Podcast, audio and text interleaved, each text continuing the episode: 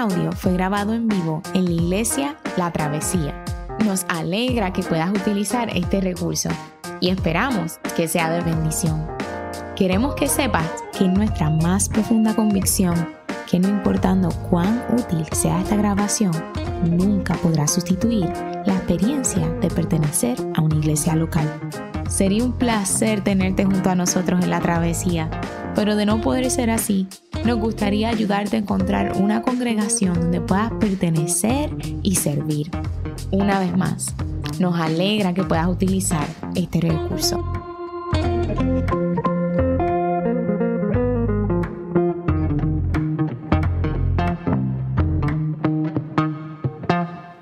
El pasaje de esta mañana se encuentra en el Evangelio de Lucas, capítulo 17, versículos del 7 al 19.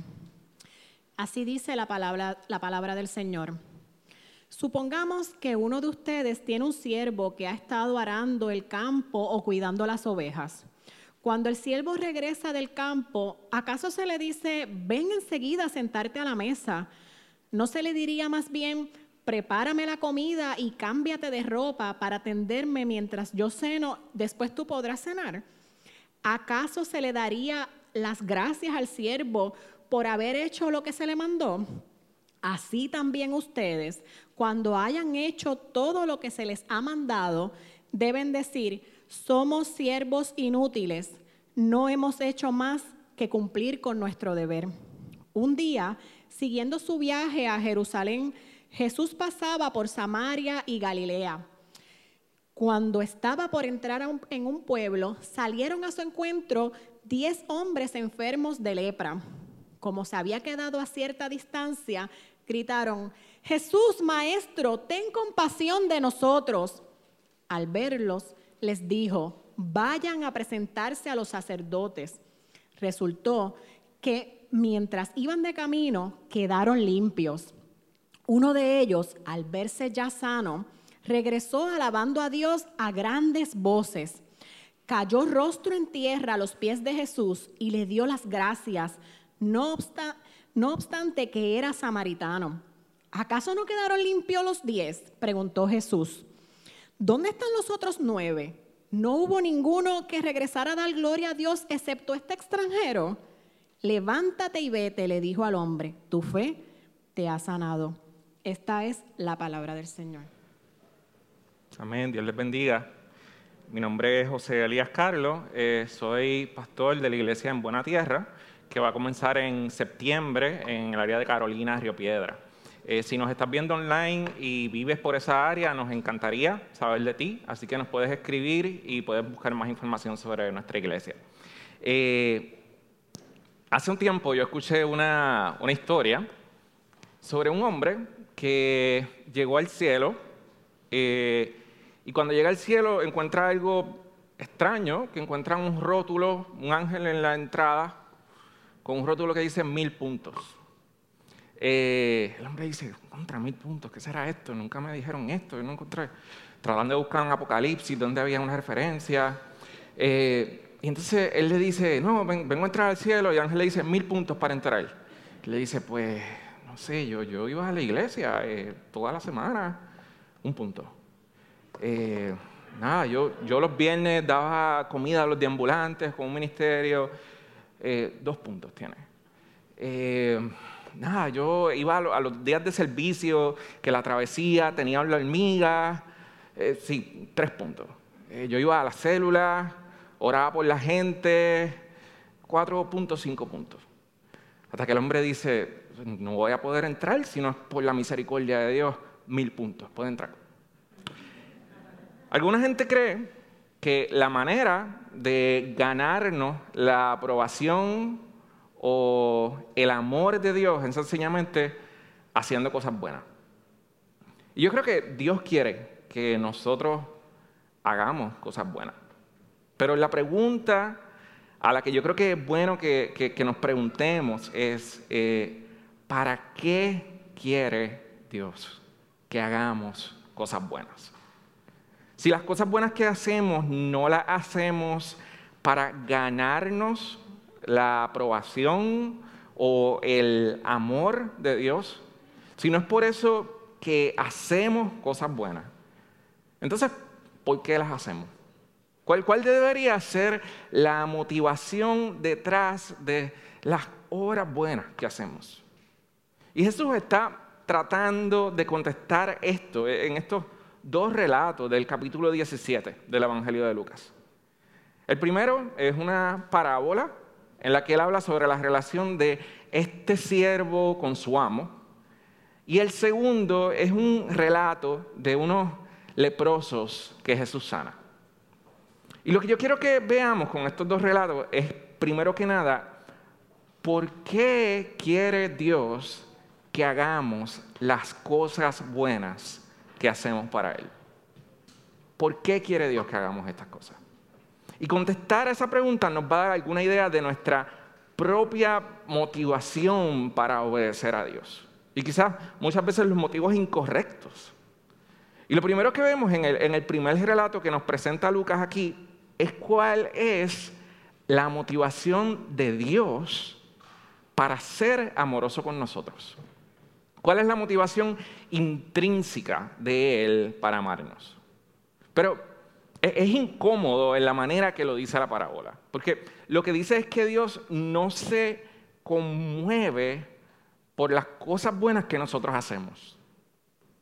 Hay, una manera en que los filósofos y, los teólogos eh, de la antigüedad hablaban de Dios. Eh, por ejemplo, Aristóteles o Tomás de Aquino en el escolasticismo y demás describían a Dios como ese motor inmóvil, como ese que crea sin él mismo ser movido, en, el sentido de ser impulsado por su creación.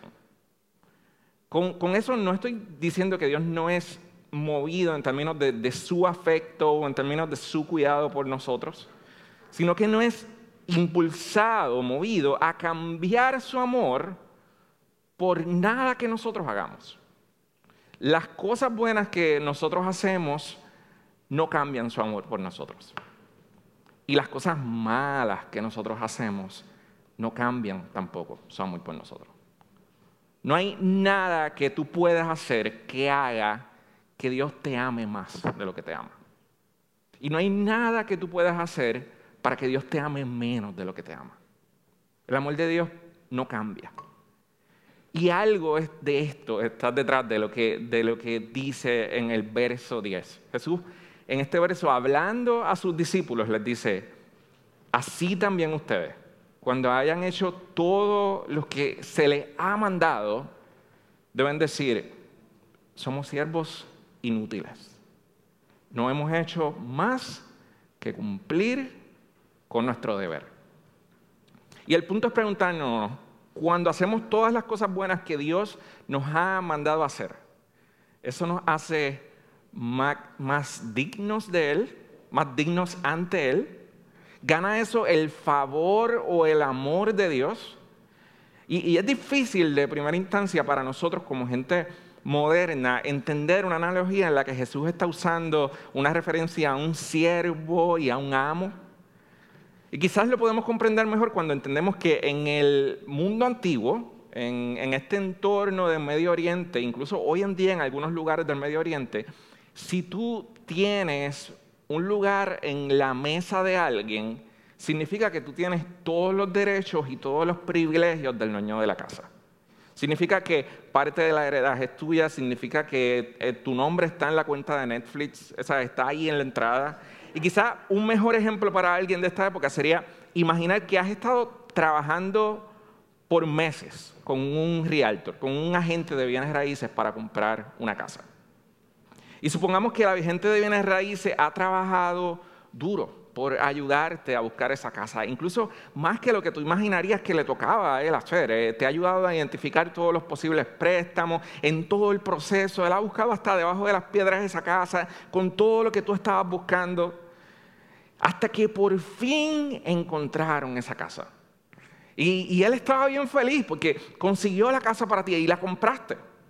Y cuando tú estás eh, yendo a tu casa nueva y te estás mudando, de momento aparece un, un truck de mudanza que se parquea frente a la casa, pero que tú no contrataste. Y cuando mira, es el agente de bienes raíces que viene a mudarse con tu familia a la casa. Y cuando tú le preguntas a la gente que, por qué está haciendo esto, él te dice, bueno, es, que tú sabes, eh, yo he trabajado duro ayudándote a conseguir esta casa, así que pues yo me voy a mudar con ustedes también, porque ya con todo lo que yo he hecho para esta casa, esta casa es mía también. Y tú le dirías a la gente de bienes raíces, pero es, que tú estabas cumpliendo con tu deber. Eso no te da derecho a mi casa. Y Jesús nos está diciendo a nosotros aquí, simplemente tú estás cumpliendo con tu deber. Eso no te da derecho a mi casa en el cielo. Es decir, el tener parte en el cielo nunca ha tenido nada que ver con nuestro desempeño, ni las cosas buenas que hagamos, aún las cosas buenas que hacemos para Dios y es, difícil eh, para mí, yo, uno se siente, cualquiera pensaría como que, pues si alguien está trabajando en el ministerio, ¿qué más cerca puede estar de la aprobación de Dios? Porque Jesús está diciendo que cuando alguien hace exactamente las cosas buenas que se suponía que estuviera haciendo, no es por eso merecedor de más favor. Dios no nos ama más porque hagamos exactamente lo que debíamos estar haciendo. No ganamos nada adicional por hacer lo que se supone que debíamos estar haciendo. Siempre, siempre seguimos siendo siervos inútiles. Y yo creo que es importante internalizar esto para separar el amor de Dios por nosotros de las cosas buenas que hacemos. Repito, para separar el amor de Dios por nosotros de las cosas buenas que hacemos. El amor de Dios hacia nosotros no tiene nada que ver lo que nosotros hagamos. Y nosotros necesitamos escuchar eso, no cuando solamente estamos haciendo las cosas bien, sino cuando no estamos haciendo las cosas bien. Porque así es la gracia de Dios. Dios no deja de amarte por lo mal que estás haciendo las cosas. Y si estás haciendo las cosas bien, todo lo que puedes estar haciendo bien no es por ti mismo, sino que es un reflejo de lo que es Él y no de lo que eres tú. Es como si una mamá que nunca jamás ha llevado a, su hijo, a sus hijos a un McDonald's o a un Burger King, porque ella no cree en, que sus hijos coman fast foods, al hablar sobre las buenas cualidades de sus hijos, aplaudiera el, en el, que, no, es que ellos nunca, ellos, no comen fast foods. No, no hace sentido. Si sus hijos nunca han comido fast food, no es por ellos, al menos si están en una edad pequeña, sino porque ella es quien único les está proveyendo la comida y quien los llevaría a un fast food. Y así es este sirviente del que habla Jesús. El sirviente vive en casa de su amo y está trabajando para su amo.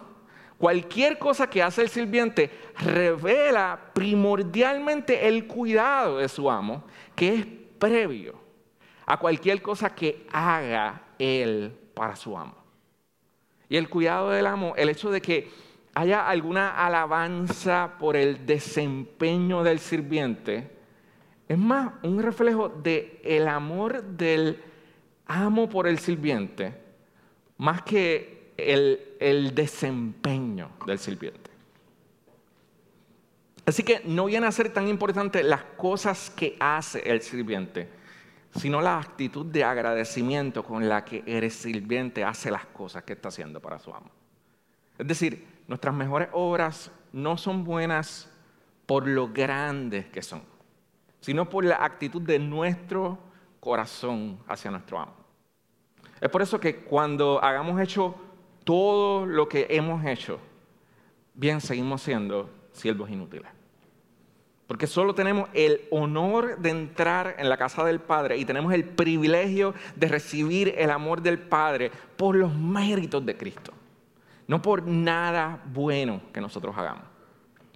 Juan Calvino eh, lo dice así, él dice, al hombre le podemos acreditar solo esto, que contamina y ensucia con su impureza las mismas cosas que eran buenas.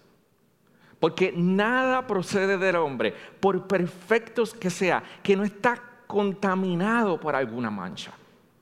Así que cuando el Señor llama a juicio, lo mejor de las obras humanas, de seguro va a ver reflejada en ella su propia justicia, la justicia de Dios, acompañada de la deshonra y la vergüenza del hombre.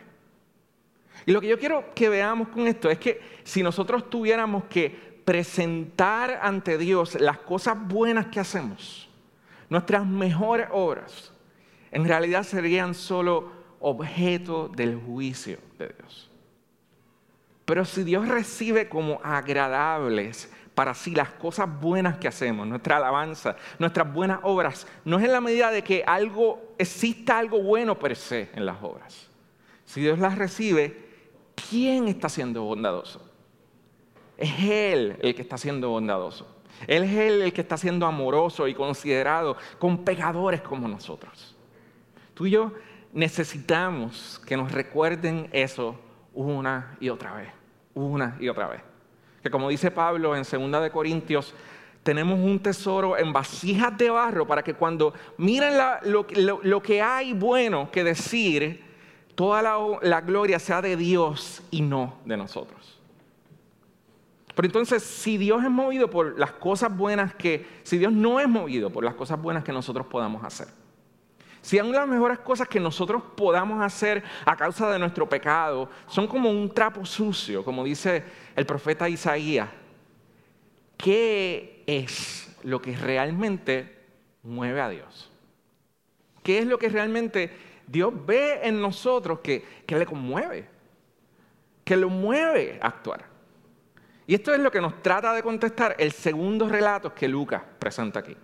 Desde el versículo 11 de, Lucas 17, dice que un día, siguiendo su viaje a Jerusalén, Jesús pasaba por Samaria. Cuando estaba por entrar en un pueblo, salieron a su encuentro diez hombres enfermos de lepra. Como se habían quedado a cierta distancia, gritaron, Jesús, Maestro, ten compasión de nosotros, ten compasión de nosotros. Y lo que yo quiero que nos preguntemos cuando leemos estos versículos es, ¿qué hace que Jesús tenga compasión de ellos? ¿Qué toca el corazón de Jesús? Y no es otra cosa que la miseria absoluta lo que toca el corazón de Jesús. Gente que clama y dice, no hay nada bueno en mí y hay una necesidad grande, grande en mí. Una persona enferma con esta enfermedad de la lepra tenía que vivir apartada del resto de su familia, del resto de sus amigos, del resto de la sociedad. Y era la costumbre que, los leprosos, según caminaban por un lugar concurrido, caminaran anunciándole a la gente, haciéndole saber a la gente que algo inmundo estaba pasando, estaba pasado, inmundo, inmundo, está pasando un leproso para que la gente se alejara. Así que estos leprosos se supone que estuvieran gritando eso para que nadie se les acercara. Así que por un lado el relato hace referencia a la miseria física de los leprosos. A ese estar eh, eh, eh, alejado de la gente. Pero hay, hay otro tipo de miseria a la que hace referencia. Y es que al principio del relato se dice que Jesús iba camino de Jerusalén y caminaba por Samaria y Galilea. Yo quiero que veamos la referencia a Samaria, la, la referencia es importante. Porque luego se nos va a decir que el, leproso que viene a darle la gracia a Jesús precisamente es alguien de Samaria. Para un judío, esta gente de Samaria eran personas que no estaban espiritualmente en el mismo plano que, en el mismo plano que ellos. Para los judíos eran, era gente que debíamos menospreciar. No era una persona merecedora del favor de Dios. Así que no solamente hay, miseria física, sino que hay un tipo de miseria espiritual con, la que la gente los veía a ellos. E intencionalmente se nos está diciendo que el corazón de Jesús es tocado por esta miseria. ¿Y qué hace actuar a Jesús? La necesidad que confiesan estos leprosos. Que los leprosos confiesan su necesidad. Ese Jesús, Maestro, ten compasión de nosotros. Nosotros no podemos encargarnos de esto. Nosotros no podemos arreglar esto por nosotros mismos. ¿Alguna vez tú has orado hacia el Señor?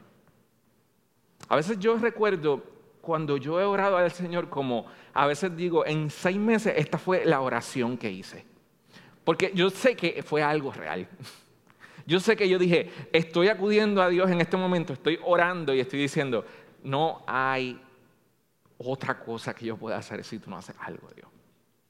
Cuando reconocemos nuestra necesidad. Y lo que nos está diciendo es, Dios escucha esas oraciones. Eso mueve el corazón de Dios. Y yo creo que el, el, escritor es intencional en poner este relato después de la parábola que va antes para que comparemos los personajes. Primero, tenemos a un siervo prácticamente diciendo, me toca sentarme a tu mesa porque he hecho un buen trabajo. Y entonces tenemos a un grupo de leprosos, posiblemente samaritanos, diciendo, ten compasión de nosotros, que no lo merecemos, que no podemos hacer nada. Es el contraste. Este puesto ahí para que, lo, que lo veamos. Y esto segundo, el leproso admite su necesidad de compasión. Y eso toca el corazón de Dios. Y el llamado del pasaje no es otro que acercarnos a Dios cada día con la actitud de leprosos. Que no ganamos nada presentándonos con nuestro resumen de todas las cosas que que hacemos bien esperando que Dios nos bendiga, esperando que nos dé una entrada al cielo, sino que nos presentemos reconociendo nuestra miseria espiritual. Vivir delante de Dios como leproso, no importando lo que hayamos hecho. Y mi invitación esta mañana es a evaluarnos a nosotros mismos. ¿Realmente puedes creer que cuando has hecho todo lo bueno que debías haber hecho, ¿Sigues siendo indigno ante Dios? ¿Te presentas ante Dios con tus manos llenas de buenas obras que, que crees que pueden comprar sus bendiciones? ¿O te presentas a Dios cada día diciendo, no hay nada bueno en mí? Y aunque la gente vea algo bueno en mí, yo sé que yo necesito misericordia. Incluso mis mejores buenas obras necesitan tu compasión, necesitan tu bondad, necesitan la obra de Cristo. Y es por eso que decimos que el Evangelio no es solo el A, B y C de la vida cristiana. El Evangelio es el abecedario entero de la vida cristiana. No es como que una vez, una vez en el 1988 yo me confesé a Dios que era un pecador y que yo necesitaba de la gracia de Dios. Es que todos los días yo reconozco mi necesidad de misericordia. Todos los días yo reconozco mi necesidad de compasión. Y la promesa de Dios cuando nos presentamos así ante Él está en el versículo 14, cuando dice, resultó que mientras iban de camino, quedaron limpios. Mientras iban de camino, quedaron limpios. Ni siquiera se dieron cuenta. Quizás, no sé. Hasta que llegaron y vemos que dice al final del relato que cuando este leproso samaritano regresó a donde Jesús, Jesús pregunta en el versículo 17, ¿pero acaso no quedaron limpios los diez? Preguntó Jesús, ¿dónde están los otros nueve? No hubo ninguno que regresara a dar gloria a Dios excepto este extranjero.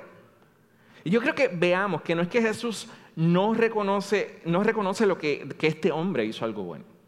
Jesús reconoce que el leproso hizo algo bueno. Pero ¿por qué Jesús reconoce esto? No porque él hizo una obra que ganó el favor de Dios, sino que él ganó el favor de Dios antes de haber hecho algo. Porque no podemos ganar el favor de Dios con, con nada de lo que nosotros hagamos. Solo podemos responder con agradecimiento. Y hay dos cosas. La primera es que obviamente el leproso, pues, no regresa buscando una bendición, no, regresa buscando algo más, no, regresa buscando autopromoción. Él no está buscando que Dios lo bendiga porque ya Dios lo bendijo.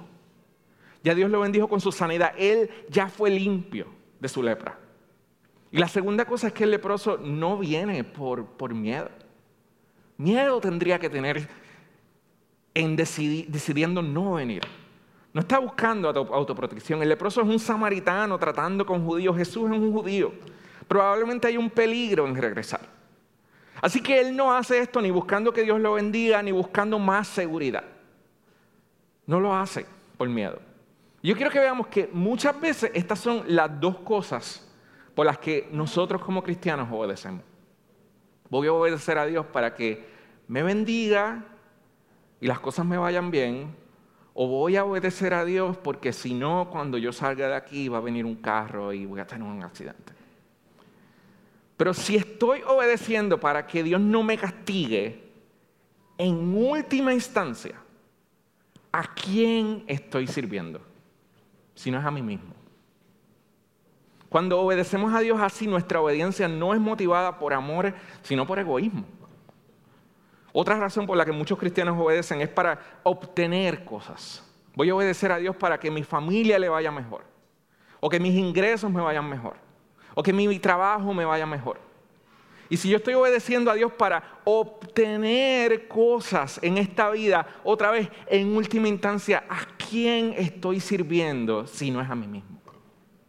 Iglesia de la Travesía, lo único que hace que las cosas que hagamos sean verdaderamente buenas ante Dios es sabiendo con todo nuestro corazón que no somos merecedores absolutamente de nada. Y si lo que yo estoy haciendo lo estoy haciendo por lo que Dios me va a dar, o por miedo, o por autoprotección, o por autopromoción, entonces todo lo que estoy haciendo realmente es servirme a mí mismo. Y es solo un modo de egoísmo disfrazado de santidad. Y lo que yo quiero que veamos es que el leproso regresa a donde Jesús. No para ganar el favor de Jesús, sino para darle gracia a Jesús. Y, la manera en que lo enfatiza, dice en el versículo 15, regresó alabando a Dios a grandes voces. En el versículo 16 dice, cayó rostro en tierra a los pies de Jesús y le dio gracias. Y luego dice en el verso 18 que le dio gloria a Dios. Y no sé si recuerdan, como dice en el versículo 13, que los diez leprosos estaban gritando. En, griego, en aquel momento, es, ellos alzaron la voz. Pero luego cuando nos está hablando aquí en el verso 15 del leproso, lo que dice es, él vino gritando a viva voz. Es, otra, es, otras palabras que se está usando para enfatizar que es algo más que, que pedir. Y yo quiero que veamos el contraste. La actitud de gratitud que él tiene sale del corazón, desborda de su corazón. Es casi escandalosa, es a viva voz, es radical. Entonces, ¿cuál debería ser la motivación detrás de las cosas buenas que hacemos? Esta actitud que sale desbordante del corazón. Esta actitud del corazón que es escandalosa, que es espontánea, que es apasionada, que es a viva voz. Vemos la diferencia. Estamos hablando de un corazón que está desbordado en agradecimiento. Y por eso hace todo lo que hay que hacer para el Señor. Y por eso obedece. Y por eso sigue lo que el Señor diga en su palabra. No buscando nada más. A tal punto que eso se convierte en la motivación para obedecer a Dios en todo, porque nuestro corazón está lleno de agradecimiento, porque nuestro corazón no puede creer que estábamos leprosos y ahora hemos sido limpios. Si tú y yo somos salvos por la gracia de Dios y no por nada que nosotros hagamos, ¿por qué hacemos buenas obras? ¿Por qué nuestras obras nos consiguen el favor de Dios? Porque nuestras obras nos consiguen el favor de Dios, debía haber dicho. O sencillamente porque estamos agradecidos de la gracia que sobreabunda para nosotros. Nosotros lo habíamos perdido todo y Él nos limpió. Nos ha colmado con sus riquezas en gloria. Ha mirado más allá de la pecaminosidad de nuestras mejores obras y nos ha llamado suyos y nos ha limpiado y nos ha sanado y nos ha adoptado como sus hijos en Cristo y nos ha dado un lugar en la mesa sin merecerlo. ¿Cómo no vamos a buscar amarle? ¿Cómo no vamos a buscar agradarle? Había una vez un rey que miró desde la ventana de su palacio un día en la mañana y vio a uno de sus hijos, un niñito, recogiendo flores en un campo que quedaba aledaño al palacio. El rey se dio cuenta que el niño estaba juntando flores en un ramo y las envolvía con una cinta con los colores de la realeza. El rey se sonrió porque se dio cuenta de que su hijo, el niño, estaba recolectando flores como un regalo para el rey. Pero entonces el rey notó que el niño, porque era solo un niño, no solo recogía flores bonitas, de vez en cuando también recogía hierbas malas del campo. De vez en cuando recogía hiedras del bosque, de vez en cuando recogía pasto malo y lo mezclaba ahí con las flores. Y el rey, para ayudar a su hijito, le encomendó una misión a su hijo mayor, que se sentaba a la mano derecha del trono. El rey le dijo a su hijo mayor, ve allá a mi jardín y recoge las flores más lindas que veas allí. Después, cuando tu hermanito regrese al palacio con su regalo, tú vas a quitar de su ramo todo lo que no sea apto para mí. Y vas a poner en su lugar las mejores flores que puedas coger de mi jardín. La historia dice que el hermano mayor hizo exactamente lo que el rey le había indicado. Y cuando el niño pequeño se presentó ante el trono, su hermano quitó las hierbas malas del campo, quitó el pasto malo y puso las flores más hermosas del jardín del rey. Y con una sonrisa, el hijo menor se presentó ante el trono real y presentó su regalo ante su padre. Tiempo después entendería que su regalo solo había sido aceptable ante los ojos del rey gracias a la provisión de su padre. Tú y yo nos presentamos a Dios el día de hoy con esas mismas flores de este niño. Tú y yo nos presentamos hoy al Señor con esa misma alegría del leproso, con ese mismo corazón desbordante. Pero piensa, ¿cómo nos podemos presentar ante un Dios tan santo con nuestro corazón desbordante de buenas obras que aún siguen siendo platos sucios? ¿Cómo podemos pretender darle flores que aún así están manchadas por motivaciones incorrectas, por pasto malo? Aun cuando queremos hacer lo correcto ante Dios, no, no, nuestro pecado es más grande todavía. ¿Qué solución nos da el Padre? ¿Qué solución nos da el Padre cuando nos presentamos ante Él y aún nuestras motivaciones no son correctas? Hay una solución. Primera de Corintios 11 dice que el Señor Jesús, la noche en que fue entregado, tomó el pan y después de dar gracias, lo partió y dijo, este es mi cuerpo entregado para vosotros. Haced esto en memoria de mí. De la misma manera, tomó la copa después de haber cenado esta copa y dijo, esta copa es el nuevo pacto en mi sangre. Haced esto cuantas veces la bebáis en memoria de mí. Cada vez que nosotros tomamos el pan y el vino, nosotros anunciamos que Dios envió a su Hijo para limpiarnos y para que nosotros podamos sentarnos a la mesa del Padre como sus hijos. Y eso es lo que anuncia esta mesa cada semana.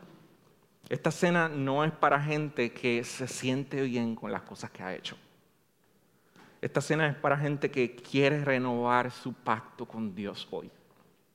Este pan es para limpiar a los leprosos. Y este vino es para reconciliar a los que eran enemigos de Dios. Cuando nosotros tomamos esta cena, no venimos de manera individualista. Nosotros pensamos en los leprosos que dejamos allá. Nosotros no venimos solamente a buscar nuestra provisión.